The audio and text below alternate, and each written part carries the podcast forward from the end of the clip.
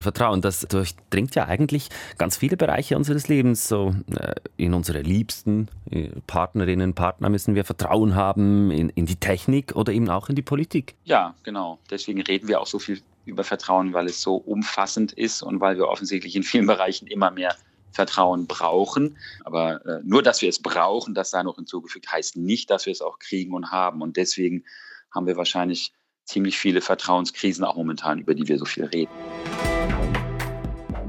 Eine Vertrauenskrise beschäftigt uns heute bei News Plus, die Vertrauenskrise in Großbritannien. Da gibt es seit Wochen und Monaten Turbulenzen und ihr habt es wahrscheinlich mitbekommen, die konservative Premierministerin Liz Truss hat nach nur gerade 45 Tagen im Amt gesagt, nee, mir reicht's, sie trete zurück. Was heißt das fürs Vertrauen in die Politik, wenn es so ein Kommen und Gehen ist, ein Hin und Her? Und was braucht es, damit dieses Vertrauen zurückkommt? Dem gehen wir nach. Ich bin Raphael Günther, schön seid ihr dabei.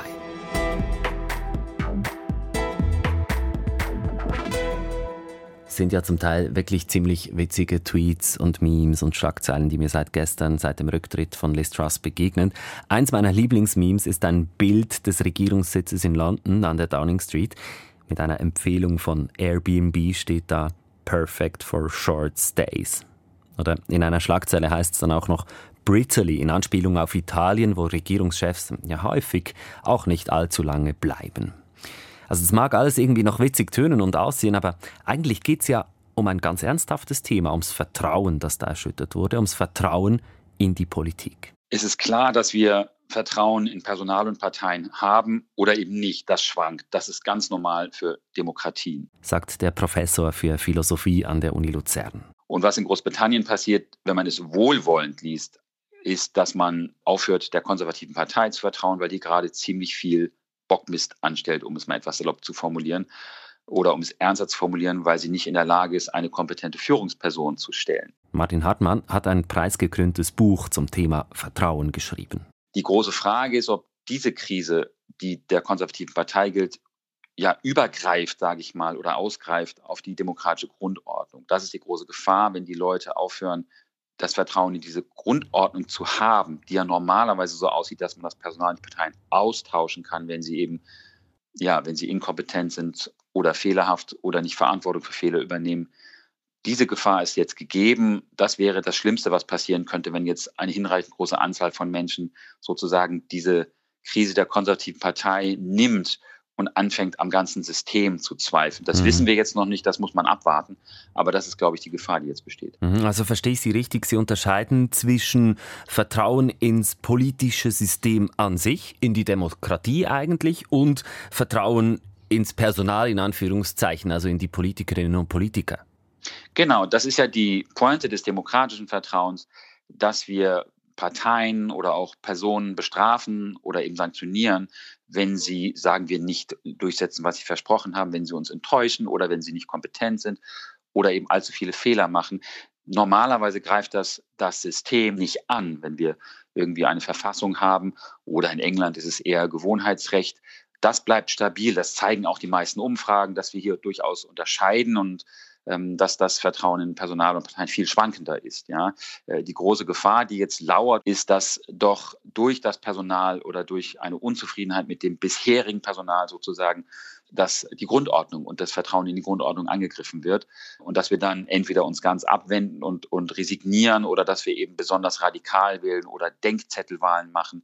Das ist jetzt noch unklar, ob das passiert. Das wird sich eben auch daran messen jetzt lassen müssen, wie, wie die Krise bewältigt wird, sage ich mal, wie man jetzt irgendwie wieder Stabilität, also jetzt im Fall England, herstellen kann. Es liegt also einiges im Argen in Großbritannien. Das zeigt sich auch, wenn die Leute dazu befragt werden, wie fest sie der Politik überhaupt noch vertrauen. Da reden wir von einem Rekordtief und das nicht erst seit gestern. Im März schon hatte eine nationale Umfrage der Statistikbehörde in Großbritannien gezeigt, dass nur rund eine von drei Personen Vertrauen in die britische Regierung hatte und nur eine von fünf Personen hatte Vertrauen in die politischen Parteien. Und das alles, das war noch vor dem Rücktritt von Boris Johnson, also dem Vorgänger von Liz Truss. Ja, was sagen wir denn, wenn wir sagen, welchen politischen Parteien oder Personen vertrauen wir? Sie müssen kompetent sein, integer, sie müssen ehrlich sein Sie sollten Verantwortung übernehmen für ihre Entscheidungen. Mhm. Und alles das scheint gerade nicht gegeben zu sein. Also das sind alles Faktoren oder wichtige Faktoren für die Frage, wem schenken wir unser Vertrauen und ähm, soweit ich das jetzt von außen beurteilen kann, ich war zufälligerweise auch gerade in London am Wochenende, ähm, da belustigt man sich einerseits noch ein bisschen, aber es ist auch schon eine sorgenvolle Belustigung, weil man ahnt irgendwie, dass das doch eine größere Krise werden könnte, wenn man es jetzt nicht irgendwie relativ zügig bearbeitet. Und dieser Vertrauensverlust schlägt sich auch in aktuellen Zahlen nieder. Da gibt es eine Umfrage im Auftrag der BBC, wurden junge Leute zwischen 16 und 24 befragt. Da glauben nur rund 12 Prozent, dass PolitikerInnen die Wahrheit sagen. Und nur 17 Prozent der jungen Menschen sind positiv eingestellt, wenn es um die politische Zukunft von Großbritannien geht. Wie kann denn dieses Vertrauen in die Politik, ins politische Personal zurückkommen? Also in dem Fall Großbritannien würde ich sagen, es muss Neuwahlen geben. Äh, also die Wählerinnen und Wähler müssen jetzt in der Lage sein, äh, neu zu entscheiden, welcher Partei sie ihr Vertrauen geben wollen. Wenn das gelingt, dann kann man vielleicht sagen, dass das, was wir vorhin so Vertrauen in die demokratische Grundordnung genannt haben, stabil bleibt. Ich meine, England hat auch schon viel erlebt. Man muss nicht immer gleich in Panik verfallen, aber es ist sicherlich jetzt eine sehr, naja, sagen wir mal, eine sehr wackelige Phase, gerade eine sehr instabile, labile Phase. Und ähm, ja, ich glaube, es wird jetzt wirklich darauf ankommen, den Leuten ein bisschen größere Zeithorizonte wiederzugeben, dass sie glauben können, es geht noch. Mhm. Also wenn ich Sie richtig verstehe, dann bedeutet das, damit Vertrauen zurückkommt, dann muss das Personal in Anführungszeichen, eben die Politikerinnen und Politiker, ausgewechselt werden. Aber das geschieht ja eigentlich ja, dauernd derzeit. Also nach Theresa May kam Boris genau, Johnson. Aber natürlich nicht in, ja, es geschieht natürlich normalerweise nicht in so einem schnellen Rhythmus, dass jemand nur sechs Wochen da äh, an der Spitze ist. Ich sage ja, das ist ja auch normal, dass wir das können und das ist eine Stärke von Demokratien, dass wir Personal, das uns nicht gefällt, sozusagen abwählen können. Und deswegen ist, glaube ich, die Möglichkeit, neu zu wählen, äh, extrem wichtig für dieses längerfristige, tiefere Vertrauen, sage ich mal. Äh, wenn man jetzt einfach das Personal austauscht und so tut, also jetzt im Falle Großbritanniens wiederum, als wäre jetzt nicht großartig was passiert, dann riskiert man ja schon wieder irgendwie eine größere Problematik, äh, wenn jetzt Boris Johnson alle mal zurückkommt, der schon viele Skandale hatte. Also ich denke, man sollte jetzt auch einfach mal die Konsequenzen aus den eigenen Fehlern ziehen. Die Verantwortung für Fehler übernehmen ist extrem wichtig. Und wenn man jetzt nicht den Leuten die Möglichkeit gibt, da mitzubestimmen, tut man das in gewisser Weise nicht. Man beharrt einfach in einer Situation, wo man schon ziemlich viel Porzellan zerdeppert hat. Und das finde ich jedenfalls gefährlich. Neuwahlen wären ein Weg, um Vertrauen wiederherzustellen, sagt also unser Spezialist. Danach sieht es aktuell aber nicht aus. Ganz im Gegenteil. Die konservative Partei in Großbritannien, die Tories, sagen, dass sie unter sich ausmachen, wen sie als nächste Premierministerin, als nächsten Premierminister stellen. Da schwirren bereits seit Tagen Namen von möglichen Nachfolgerinnen und Nachfolgern herum. Die Namen sind nicht völlig neu. Es handelt sich um Leute, die dieses Jahr bereits für die Nachfolge von Ex-Premierminister Boris Johnson in Frage kamen, sagte Großbritannien-Korrespondent Patrick Wülser heute Morgen am Radio. Da ist Rishi Sunak, der frühere Finanzminister bzw. Schatzkanzler. Äh, er ist allseits als Technokrat, als kompetenter Mann anerkannt, hat aber den Makel dass er mitgeholfen hat, Johnson zu Sturz zu bringen. Dann Penny Mordaunt, die heutige Parlamentschefin. Sie hat sich im Sommer ebenfalls bereits einmal beworben als Premierministerin und bekannt und allseits beliebt und als seriös eingestuft ist Ben Wallace, der jetzige Verteidigungsminister. Und dann ist da eben auch wieder Boris Johnson, der ist bei der Parteibasis immer noch sehr beliebt und wurde als möglicher Kandidat ins Spiel gebracht. Bei den Buchmachern derzeit hoch im Kurs sind laut der BBC Rishi Sunak und Penny Mordaunt, gefolgt von Boris Johnson. Ist derzeit also noch nicht ganz klar, wer da übernimmt in London nach dem Rücktritt von Liz Truss gestern. Was der, die Neue dann tun muss, um das Vertrauen wiederherzustellen und wie man Vertrauen überhaupt messen kann. Dazu kommen wir gleich. Zuerst noch mal kurz zum Rücktritt von Liz Truss und zur Podcast-Folge von gestern.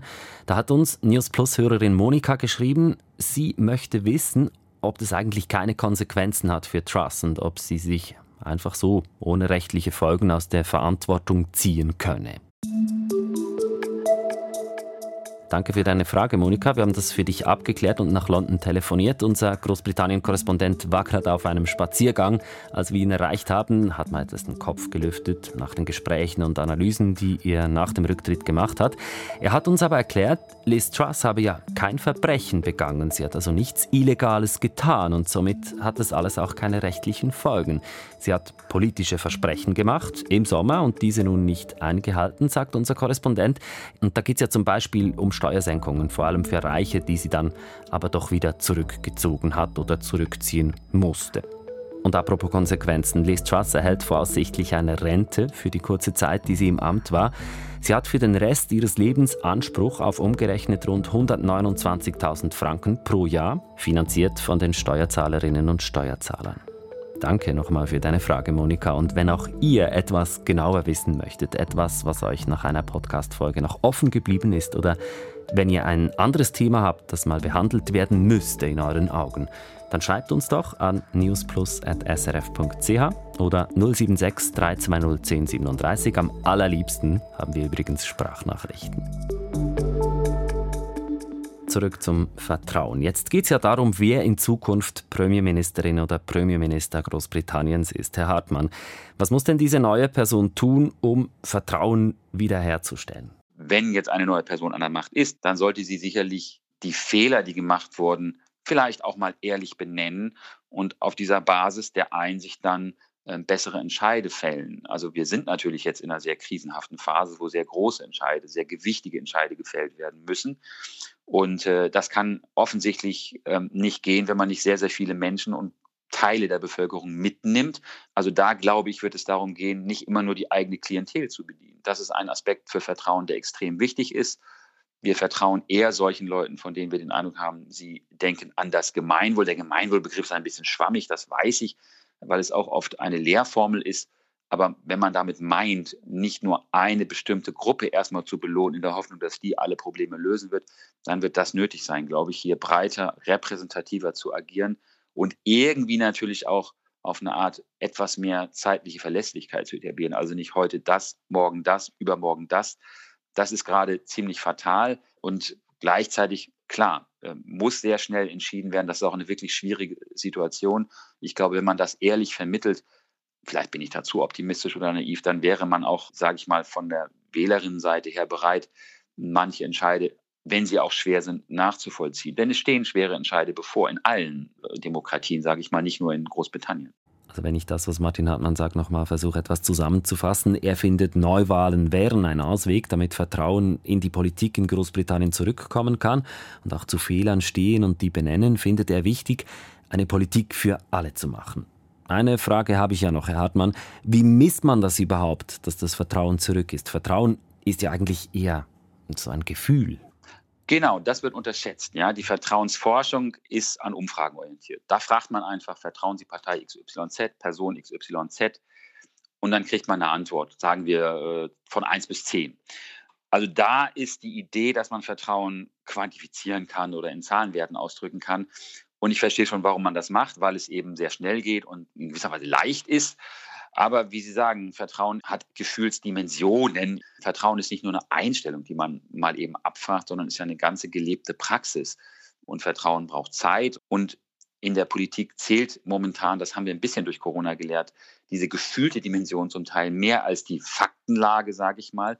Andererseits, ja, unterschätzt man vielleicht auch oder lässt man sich auch ein bisschen jagen von diesen Umfragen. Ja, die können Sie quasi jede Woche erstellen, wenn Sie wollen.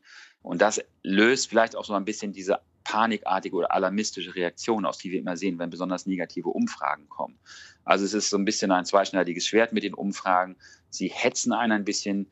Ähm, andererseits äh, erfassen sie nicht, was alles relevant ist am Vertrauen. Das ist auch schwierig. Ja? Ich sage jetzt nicht, dass ich die tolle Alternative zu der Umfrage habe, aber an manchen Punkten müsste man vielleicht irgendwie näher rankommen, sozusagen an dieses Gesamtgeflecht von Einstellungen zur Demokratie und zu Parteien mhm. und zu Personen, um dann auch besser oder ich sag mal punktgenauer reagieren zu können. Wie gesagt, Umfragen verfälschen manchmal auch die Situation und können dann auch zu vorschnellen Reaktionen führen. Also das sehe ich schon eine gewisse Gefahr. Ist übrigens auch natürlich eine Herausforderung für die Forschung, der es auch noch nicht wirklich gelungen ist, jenseits der Umfragen Vertrauen irgendwie wie wir so schön sagen, zu operationalisieren oder erfahrbar oder erfassbar zu machen. Mhm, messbar sozusagen.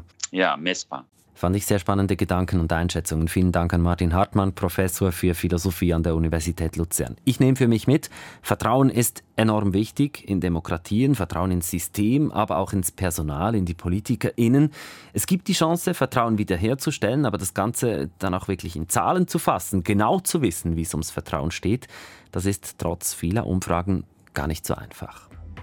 Das war's von News Plus für diese Woche. Ivan Lambricker, Sandro Peter und ich, Raphael Günther, sagen Tschüss und wünschen ein gutes Wochenende.